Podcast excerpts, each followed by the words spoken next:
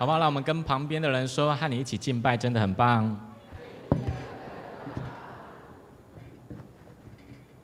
好，感谢神，让我们一起在神的面前来敬拜他。在我讲到之前，要问一下，好，我们当中有没有第一次或第二次来到中山教会聚会的弟兄姐妹？如果有的话，好不好？请你起立，好，我们要拍手欢迎你。有没有第一次或第二次？如果没有，我就要第三次、第四次了。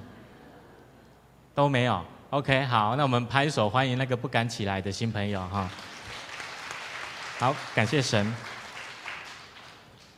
前几个礼拜，叶牧师一直在分享一个主题，就是还记得天赋儿女的名分吗？我一样要延续这个主题，特别我上一次分享的题目，就是告诉我们要恢复那一个自我形象。好，因为我在分享的时候，那一天刚好只有一场的礼拜，所以可能华语堂的弟兄姐妹没有听到，所以我再简单的分享一次。上一次我有分享到我们的自我形象。分成两个部分，第一个部分就是外表的我，是我们看得见的肉体；再来第二个呢，就是内在的我，在我们的里面。所以你在创世纪的经文里面，你可以看到，一开始上帝说他创造了男人、女人，然后就给他们有身体，给他们有生命。一开始的时候是创造那一个肉体的人们，好，就是外在的那一个自我的那一个形象就产生了。再来到创世纪第二章的经文，你就可以看到，特别神说他在他手中所造的那一个亚当，捏成人的形状以后，他就向他的鼻孔吹了一口气，那口气就进入到他的生命的当中，那个灵他就成为了有灵的活人，而这个灵是那一个内在的自我形象，所以你要清楚的知道，我的自我形象分成外在的。跟内在的，我对我的外表到底有没有正确的自我形象？我对我的内在，我的内涵到底有没有正确的自我形象？昨天有一群年轻人，特别我们当中有一个学生，他是一间学校的服装设计科，所以在那个当中，我就看到很多的姐妹哦，就被这一个学生叫去了当模特。所以他们去到那里当模特就是要拍照嘛，然后拍的好像要出道的什么少女团体一样。好，如果想要知道他们穿什么样，好，请在我的 Facebook 里面看一下哈。而这一群姐妹呢，就穿完了以后，然后拍完照了以后，昨天晚上在教会，他们开始每一个人在练习的时候，哦我看到的，好，大部分的一直在看照片，我到底拍的好不好看？啊，我是不是腿太粗？哦，我是不是肉太多？好，我说的肉，哦，是肉。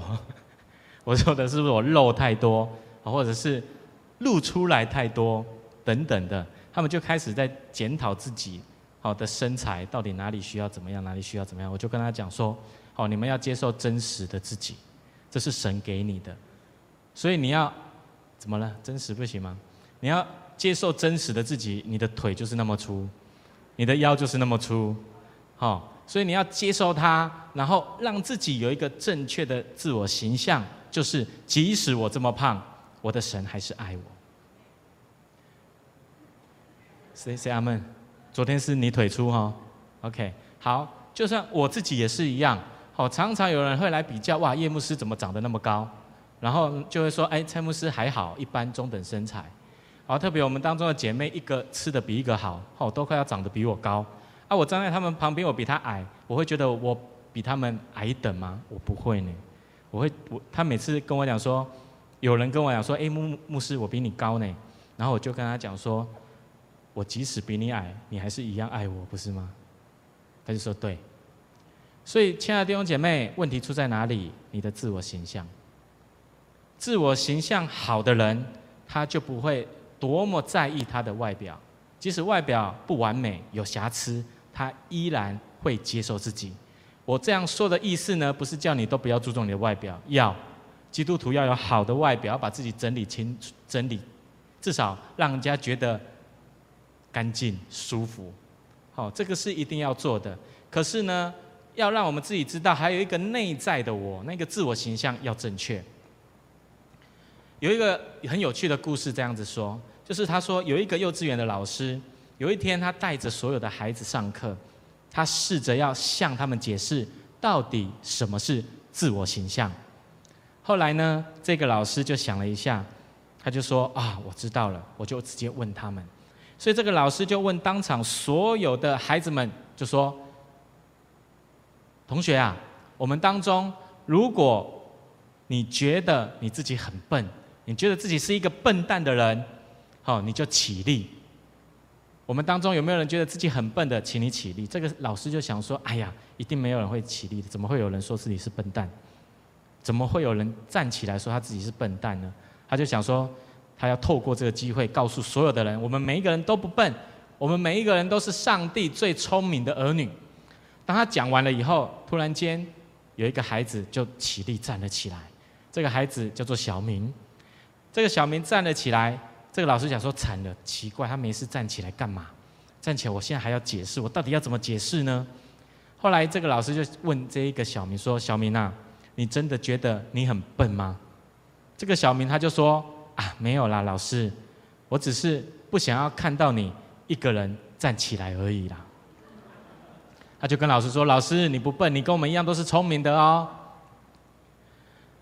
亲爱的弟兄姐妹，有的时候我们的神就像这一个孩子一样，他不会让我们孤单一个人站在那里。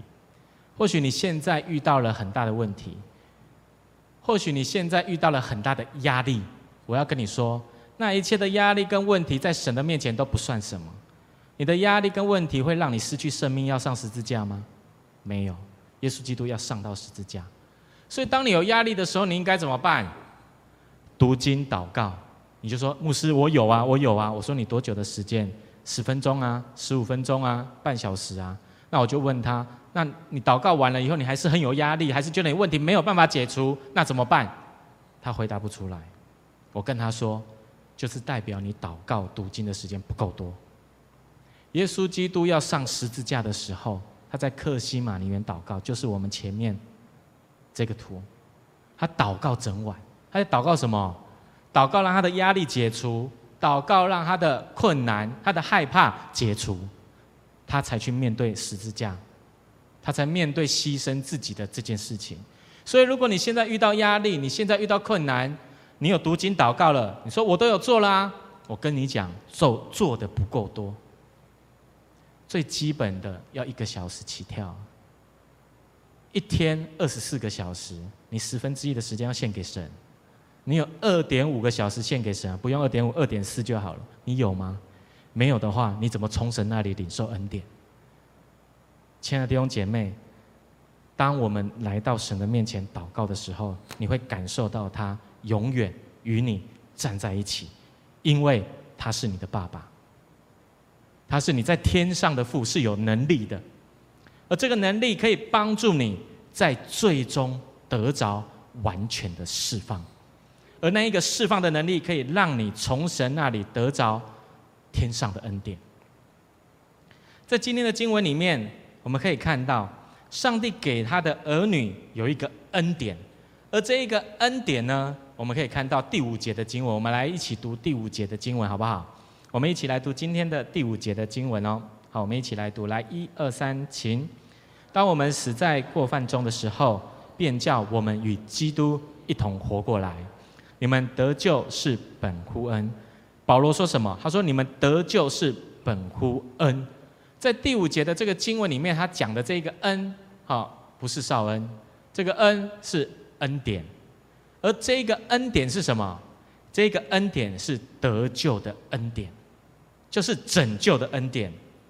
而后来你可以在第六节、第七节当中，你就看到了。我们继续来读第六节跟第七节的经文啊，来，一二三，请。当你得到拯救的恩典了以后，他就说，他又叫我们与耶稣基督一同复活。一同坐在天上，再来第七节说，要将他丰富的恩典，我问一下，跟第五节的恩典一样吗？第五节的恩典是什么？拯救的恩典。到了第六节，你跟耶稣基督一同死，一同复活，坐在天上了以后，神要将那极丰富的恩典赐给我们。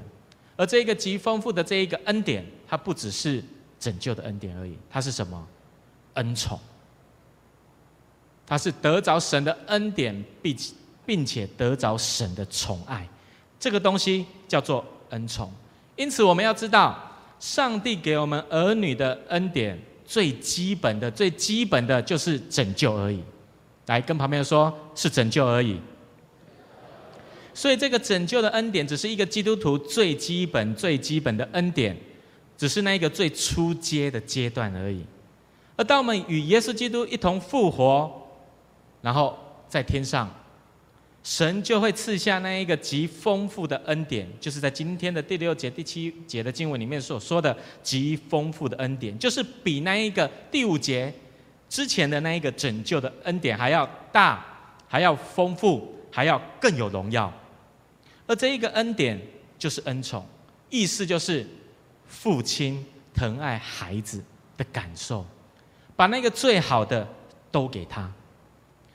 以我们台湾来说，我们当中有读法律的，台湾的法律当中，哦，最高的最高的阶段叫做宪法，宪法里面有保障我们所有的人民最基本的两个保障，这个记载在哪里？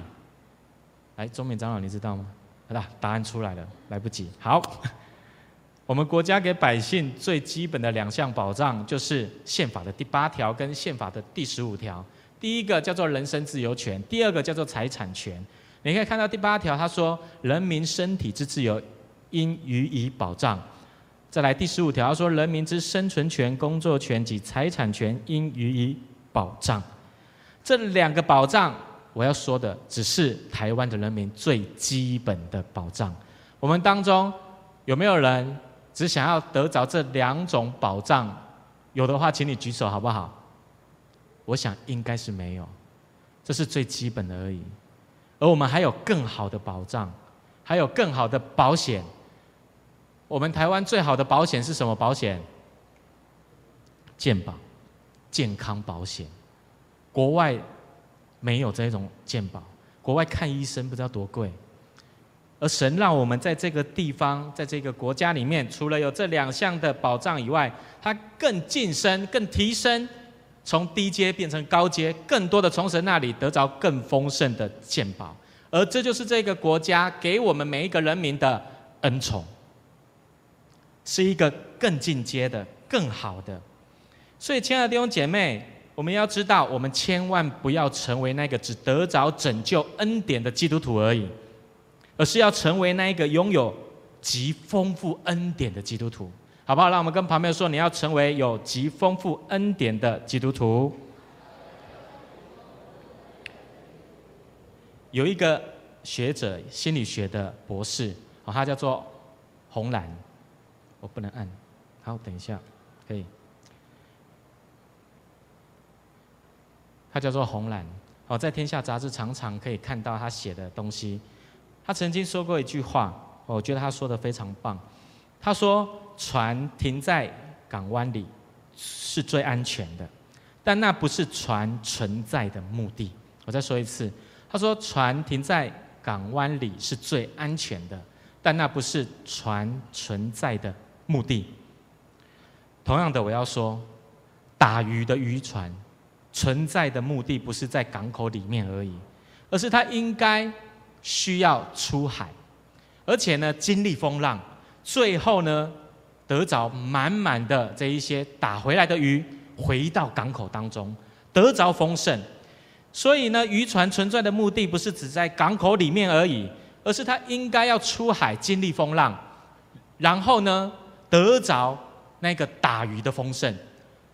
载着满满的鱼回到港口里头，得着他努力得来的丰盛。可是我们基督徒不一样，我们不用努力得着，神就会赐给我们。所以，我们神的儿女更应该要像这个渔船一样，在天父的面前被他创造了以后，绝不是只是停留在那一个拯救的恩典当中，那不是我们存在的目的，而是要更提升进阶，成为那一个。领受天父恩宠的儿女，所以弟兄姐妹，恩典是什么？恩典它就是得着拯救，让我们得着拯救，让我们能够赎罪，最后得着永生。可是那一个恩宠是什么？恩宠是最丰富的恩典，比那一些都还要好。这是我们每一个神的儿女都应该要得到的才是。恩宠这一个字，在天主教他们常常使用。天主教他们写了一本书，这本书叫做《天主教的教理》，就是这一个教宗望若保禄二世啊，他在一九八五年的时候参加了一个会议所写出来的。而这本书里面呢，他有解释到到底什么是恩宠。他说什么？他说：“恩宠就是神无条件给我们的爱的礼物，就是他至善的帮助，是从他的能力而来的。透过十字架和复活，上帝将他自己完全献给我们，在恩宠的当中将自己传达给我们。他所说的跟今天的经文保罗在第八节所说的是一样。他在第八节说：‘你们得得救是本乎恩。’”也因着信，这并不是出于自己，乃是上帝所赐的。特别我刚刚有讲，这是第八节在讲的恩。第八节的恩叫做恩宠，不是恩典而已。天主教的圣经把这一段经文翻译成这样子，我读给大家听。他说：“因为你们得救是由于恩宠，借着信德，所以得救并不是出于你们自己，而是天主的恩惠。”你可以发现这个第八节的经文。这个恩已经从恩典变成恩宠了，而且保罗他说什么？他说这不是出于自己，而是出于上帝。亲爱的弟兄姐妹，我们台湾人哦，有可能是我们长辈的那一辈更会这样子想。我们台湾人听到“宠”这个字，都会觉得是好的还是不好？不好的，特别他们都会认为，好父母亲不要太宠小孩子，因为太宠他的话会怎么样？医药也 Q 杠，以后会没有用。所以我们听到这个宠的时候，我们都怕得要死，觉得啊，不能太宠，不能太爱他。亲爱的弟兄姐妹，这正确吗？我觉得不完全正确哦。我觉得不完全正确，因为我觉得从我们的信仰来看，这句话不完全正确，甚至是错误的。你知道为什么会这样吗？我觉得这一句话是魔鬼撒旦给我们的谎言。因为他要我们不要爱我们的孩子，在信仰里面要用神的爱去爱我们的孩子，甚至是用宠爱去爱我们的孩子。在路加福音的第十五章有一个比喻，有一个故事，耶稣说了这一个故事。这个故事我们应该都很清楚。他在讲有一个父亲，他有一个大儿子跟小儿子。小儿子有一天跟他说：“我们要把家产分一分。”后来他就把他的财产都分完了。就出去了，后来那个财产就怎么样，被败光光了，那个财产都没有了。这个小儿子走投无路，就回去找他的父亲。而他的父亲看到他的第一件事情，不是骂他，不是说你这个要求西利娜，不是说你这个撩不要干，不是这样子讲。他跟他讲说：“啊，你回来就好，赶快赶快跟我回家。”不止这样，没有骂他，还把一切最好的东西给他，包括什么？戒指。包括衣服、鞋子，还有牛犊，特别这当中有很重要的意义。这个戒指的意思就是身份的意思，衣服跟鞋子就是荣耀的意思，这个牛犊呢就是财产的意思。所以，亲爱的弟兄姐妹，你可以发现这个小孩子做错事情了，可是父亲一看到他，不但没有骂他，他还把他最好的东西给他。你有没有觉得？这好像我们的天父上帝一样，好像耶稣基督一样给我们的爱，所以我认为那一个真实的爱、真正的爱，就是像这个父亲一样。这个父亲为什么要这样子做？因为他知道什么才是真正的爱。在网络上面有一个部落格作家，他叫汪培婷，哦，他是一个企管的硕士。他本来有一个很好的工作，在金融界非常的好，可是呢，他当妈妈的时候，他就把他的工作辞掉，成为全职的妈妈。后来呢，他成为一个亲子讲师、畅销的作家。他曾经写了一本书，在 PPT 当中你可以看到，叫做《孩子知道你爱他吗》。他在书里面这样子说：“他说，你会不会怕爱给的太多，可能宠坏了孩子？但请你一定要相信。”他说：“真正的爱不会宠坏孩子，真正的爱只会让孩子更好，人生充满更多幸福的光彩。我再说一次，他说：“真正的爱不会宠坏孩子，真正的爱只会让孩子更好，人生充满更多幸福的光彩。”我觉得他说的太正确了。浪子回头的那个父亲，他知道就是要用真正的爱去他的爱他的孩子，他知道会对他更好，他知道可以帮助他，他知道那不是宠爱他了。我曾经看过一个家庭在吃早餐的时候，这个家庭呢，爸爸妈妈、女儿，有一天他们在吃早餐的时候，在早餐店我看到了。这个爸爸跟妈妈就在吃完吃早餐，然后后来这个女儿吃完的时候，这个女儿就觉得她还是吃不饱，还想要再吃，所以她就跟这个爸爸说：“爸爸，你的盘子里面的东西可不可以再给我吃？我想要吃，给我好不好？给我好不好？”后来呢，当这个爸爸要把他盘子里面的东西给他的孩子吃的时候，突然间这个妈妈站了起来，拍着桌子说：“你不要拿东西给他吃，我跟你说过好几次了，不要让他养成这个习惯。”你这样是在宠他，他又不是乞丐，不要让他养成这个要东西的习惯。后来我看完，后来这个爸爸就没有这样子做了，因为怕回去以后哈会有世界第三次世界大战，哦，男人跟女人的战争，他就这样子做。后来我回去，我想想不对，我觉得那个爸爸才是对的，因为那个爸爸要用真正的爱去爱他的孩子，那一个孩子。他有需要，他就跟他的爸爸要，我觉得没有错。如果他让他在要求的时候，在要的时候，如果父母亲一昧的一直拒绝他，跟他说这样不对，这样不对，这样不对，亲爱的弟兄姐妹，我问你，他以后长大了以后，他还会再讲说他的需要吗？不会的，他会把他的需要只放在他的心里面，他不会把他的需要讲出来。所以我现在在带很多年轻的时候，我都看到很多这样子的孩子。他的需要，他只放在心里面；他的需要，他只放在他的内心深处。久了以后都不讲出来，久了以后一直不断的累积那负面情绪在他的里面。有一天火山爆发了，这个孩子崩溃了。亲爱的弟兄姐妹，这样对这个孩子好吗？我觉得完全错误，一点都不好。我宁可他有什么需要，直接告诉我。所以，亲爱的弟兄姐妹，我认为这个父亲给孩子的爱才是真正的爱。但问题点是什么？你给完他真正的爱了以后，给他满足了他的需要了以后，你应该要教导他，告诉他到底什么叫做正确的，不要像乞丐一样讨东西的感觉。你应该教导他怎么样正确的说出你的需要。就是有太多的父母亲不知道如何教导儿女说出他的需要。久而久之，他久了以后就不想要跟你讲话，而家庭的关系就开始慢慢的破裂。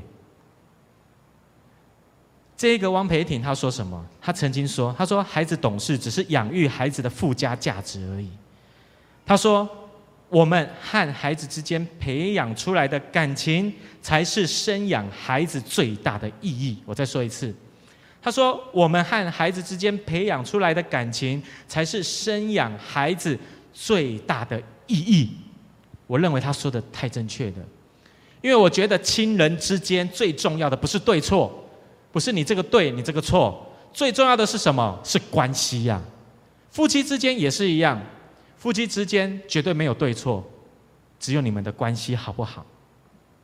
亲人也是一样，亲人之间最重要的是。关系不是对错，天父上帝和我们之间的关系也是一样。我们之间最重要的是关系，不是对错。对错的决定权是上帝，不是我们自己。所以浪子回头的那一个比喻，那个父亲其实在比喻什么？比喻我们的天父上帝。而那个小儿子比喻什么？外邦人，就是你跟我，我们都是外邦人，因为我们不是犹太人。大儿子是犹太人。所以这个比喻在告诉我们，上帝要给所有外邦人，本来不配得得到这一个爱的人，都可以得着神的恩宠。从一般人的角度来说，你可能会觉得啊，父亲宠孩子就是不好的。但是对神来说，这个才是真正的爱。我相信这一个浪子回头的父亲，把真正的爱、完全的爱满足这个小儿子了以后，他一定有教导他什么是正确的。他一定有教导他怎么走他以后的道路。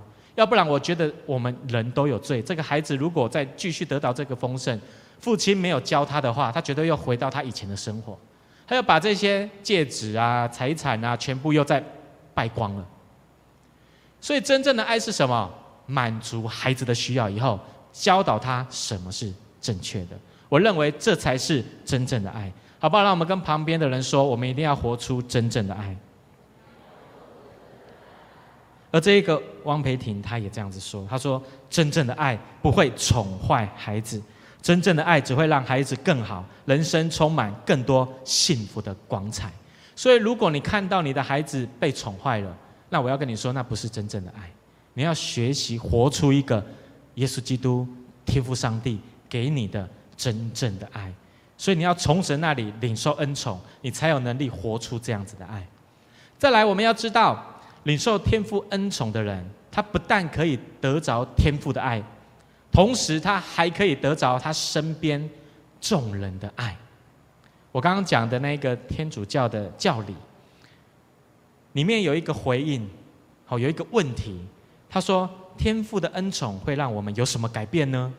而他这样子回应，这本书里面这样回应，他说：恩宠会带领我们进入父子圣灵的当中。让我们可以生活在神的爱里，而且我们可以因为这个爱有生活上的行动，特别他说生活上的行动做出来，行动出来，而这个行动可以帮助我们得到我们身边的人的爱。在圣经里面也是这样，有一个很重要的士师，他也是一个祭师，他的名字叫做撒母耳。帮我按一下哈，我这边不能按。他的名字叫做撒母耳。撒母耳呢，他是一个非常忠心的人，而且非常敬畏神。他开始敬畏神，特别在圣经里面，《撒母耳记上》的第二章二十六节，他这样说：“他说，孩子撒母耳渐渐长大，耶和华与人越发喜爱他。特别他说，越发喜爱他。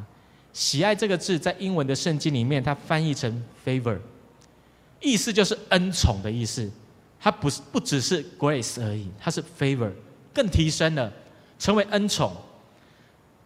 而在那个当中，在另外一个时代，在波斯的那个时代，有一个人叫做以斯帖。以斯帖记的第二章第十五节，再帮我转下一章。这段经文他说什么？他在讲那个时候亚哈水鲁王要找一个王后。当时全城所有最美丽的女子都被带到王宫去了，包含以斯帖也是一样。当每一个女人、每一个女子都打扮得很美的时候，以斯帖那个时候只简单的打扮自己而已。他可能心里 OS：我天生丽质。后来圣经里面说什么？他说有一个太监叫做西该，他把应该要给他的东西给他。然后经文里面特别他说他别无所求。在这段的经文当中，你可以看到别无所求。后来后面的经文就写说，凡看见以斯帖的都喜悦他。喜悦一样，意思就是恩宠的意思，favor，恩宠的意思。他做了什么？别无所求，他不与人争执，他不与人争美，因为他有正确的自我形象。他知道他现在的价值，他应该要做什么事，就是顺服他的养父莫迪改的命令，拯救犹太人这个民族。所以他根本没有跟所有人的争吵，他就别无所求。后来他就得着了众人的喜爱。后来后面的经文就说，这个亚哈水鲁王呢，爱以斯帖过于爱众女，他在王眼里蒙。宠爱比众处女更甚，王就把王后的冠冕戴在他的头上，立她为王后，代替瓦实提，就是原来的那个王后。再来，最后耶稣也是一样。我们再往下一章，路加福音的第二章五十二节，他在记载一件事情：有一次逾越节的时候，耶稣跟他的父母亲去到了耶路撒冷。后来呢，守节守完了以后，这个父母。要去找耶稣，突然找不到了。耶稣当时十二岁而已。后来在第三天的时候，失踪失踪人口找到了，他们在圣殿里面找到他，他就说：“玛利亚就跟耶稣说，你为什么乱跑呢？让我们担心呢？”耶稣就回答说：“为什么要找我？你岂不知我应该要以天父的事为重吗？”当耶稣讲完了以后，他就跟他的父母亲回去了。从那一天开始，他开始顺服他的父母亲，因为为了让他们放心。后来的经文就写，耶稣的智慧和身量，并上帝和人喜爱他的心都一起增长。当他做了顺服父母亲的事情了以后，不只是上帝喜爱他，人也喜爱他，而那一个喜爱叫做恩宠 （favor）。恩宠在他的生命的当中，所以不管是撒母耳、以斯帖、耶稣的生命都好，他们都从神那里得着了恩宠。当他们得着神的爱了以后，他们在他们的生活当中有行动啊。撒母耳做什么？敬畏上帝，在会幕当中忠心的服侍神。他不像以利的两个儿子一样不敬畏神。以斯帖他别无所求，与世无争，因为他知道有更重要的事情要去做。而耶稣基督他做了什么？顺服他的父母，虽然他的父母不了解他当时所做的事情。但是他为了让父母放心，他就顺服他的父母亲。所以当他们有这一个行动了以后，他们身边的人开始的喜爱他们。为什么？因为当时神的儿女得着恩宠了以后，他们会在他们的生活当中活出一个荣耀神的行动，而这个行动让他们同时也得着了身边的人的喜爱。所以，亲爱的弟兄姐妹。恩宠是什么？恩宠不只是让我们从神那里得着喜爱而已，也让我们能够在我们的生活周遭，让所有的人也喜爱我们，这才是真正的恩宠。在今天的第十节的经文，我们可以看到保罗他这样子说：好，我们来读第十节的经文。神到底给我们恩宠要干嘛？目的是什么？在第十节的经文里面，我们一起来读。来，一二三，请。我们原是他的工作。在以基督耶稣里造成的，为要叫我们行善，就是神所预备叫我们行的。神之所以给我们恩宠，有一个很重要的目的，绝对不是宠他的儿女而已，而是有一个更大的目标，就是要让我们能够在这个世界上为他行善。而这个善呢，是在耶稣基督里面造成的，所以这个善绝对不是简单的捐钱而已。简单的扶老太太过马路而已，简单的有需要的我就帮助他而已，不是的。这个善是什么？耶稣基督的救恩，就是耶稣基督在这个世上所做的，我们都要去做。那一个更提升的，我们应该要去做。就像什么？撒母耳一样，成为士师带领以色列人；就像以斯帖一样，拯救犹太人脱离外邦人的统治。就像耶稣一样，在这个世上传福音，拯救人的生命，拯救人的灵魂，这个才是我们可以得到恩宠的目的。我们之所以可以得到恩宠，是因为我们要完成神在这个世上拯救人的计划。弟兄姐妹，好不好？让我们跟旁边人说，我们要完成神在世上拯救的计划。今天是二二八纪念日，好，所以呢，应该要用一个政治人物当例子。好，我要拿一个政治人物当例子，他是一个领受神恩宠的人，李总统。特别他也是我们长老教会的信徒，是一个基督徒。你知道吗？李总统在他一个年代的时候，他是一个日本时代的本土的台湾人。你想想看，当时他有可能靠着他自己的能力，在那个国民党里面，很多跟他不一样省级的人，外省人，然后呢？受到国民党的重用吗？我觉得很困难。可是神却使用他，你可以看到他一路走来。有一次，他就透过一个人叫做王作荣的推荐，推荐给当时的总统，哎，不是总统，给当时的一个官员，哦，也是总统的儿子，叫做蒋经国。后来李李登辉总统就受这个蒋经国的重用，成为政务委员。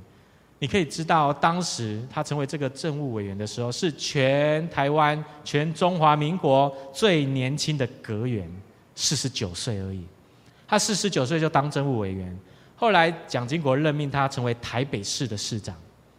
后来呢又调升成为台湾省政府的主席，最后呢又受到蒋经国的喜爱，提名成为副总统。在最后呢，一九八八年的时候，蒋经国过世了，他就以副总统的身份，怎样承接总统的职分，在他的生命当中。亲爱的弟兄姐妹，李总统如果没有神的恩宠，有可能受到王作荣、蒋经国的喜爱吗？不可能的。神的恩宠在李登辉总统的身上散发了出来，他有一个行动，他要完成神。在他生命当中的使命，透过政治改变台湾。如果没有李登辉总统，现在台湾可以民选总统吗？没有，台湾没有办法民主化的，是从他这里开始有一个更大的转变的。他怎么可能会有那么精彩的人生？我觉得不可能。我相信上帝那么宠爱李登辉总统的原因，绝对是要他去行善。而这个善是什么？就是让我们的台湾人。得着真正从神而来的恩宠，就是让台湾民主化，开始成为一个有神恩典的地方。所以，这个李登辉总统领受了恩宠以后，就在那一个时候，他把握了那一个机会，去行善，去做神要他做的事情，然后他就得着众人的喜爱，然后就完成了神的计划。所以，这个恩宠绝对绝对是比那一个最基础的拯救的恩典。更丰富的爱，所以我们不要只停留在那个拯救的恩典而已，而是要被提升起来，成为那个极丰富的恩典，就是恩宠。这个恩宠本来是我们没有资格得到的，但是神他依然用真正的爱来爱我们。因此，我们要在我们的生命当中活出那一个神要我们活出的行为，那一个行动可以让我们得着众人的爱。而天赋上帝这样子做的原因很简单，因为他盼望我们。可以在这个世上完成他在这世上拯救人的计划。最后，在第七节的经文，你看到，你可以看到有一个另外一个更重要的目的。我们来读这节经文，来结束我们今天的讲道。第七节的经，我们一起来读。来，一二三，请。那叫他极丰富的恩典，就是他在基督耶稣里向我们所施的恩典，显明给后来的世代看。那个恩宠极丰富的恩典，就是在耶稣基督里面给我们的。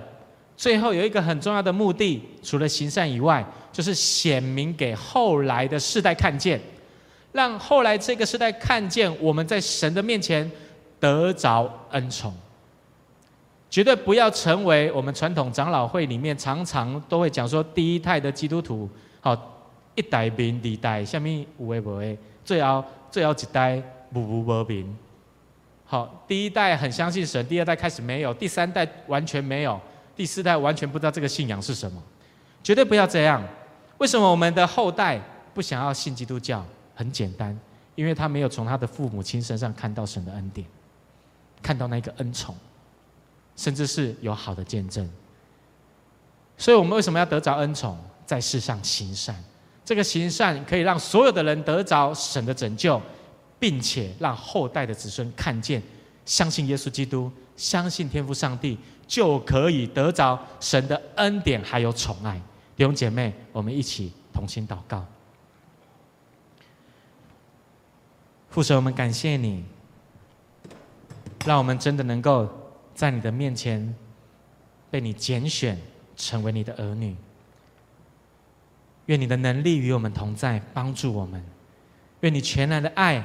充满在我们的里头，让我们接受那一个真实的自己，接受我们的软弱，让我们能够从你那里得着更丰盛的恩典。主耶稣，我们谢谢你在两千年前为了我们的罪死在十字架上面，让我们从那一个拯救的恩典的当中被提升，成为那一个被神宠爱的恩宠。主啊，求你帮助我们，让我们得着恩宠了以后。可以在你的面前得蒙你的喜悦，因为我们知道这本来就是我们不配得着的爱，但是因着你的恩典，我们可以得着，帮助我们，让我们得着了以后，能够活出那个荣耀你的样式，让我们知道主啊，我们若没有你的恩宠，我们没有办法得着我们身边的人的喜爱，让我们常常活出那一个荣耀你的样式。让我们知道我们需要忠心在你的面前服侍你。让我们知道，我们要为着你的名的缘故，传扬你的福音，拯救人的灵魂。愿你与我们同在，好让我们在这个世上能够完成你行善的旨意，拯救这一个世上还没有认识你的人。也让我们学习用真正的爱来爱我们的儿女，满足他们的需要以后，让我们知道如何用你的话语来教导他们。让我们勤读圣经，明白你的话真实的意义，让我们能够从你那里。得着你的喜悦，愿你垂听我们的祷告。我们在你的面前同心合意的祷告，是奉靠耶稣基督得胜的名。阿门。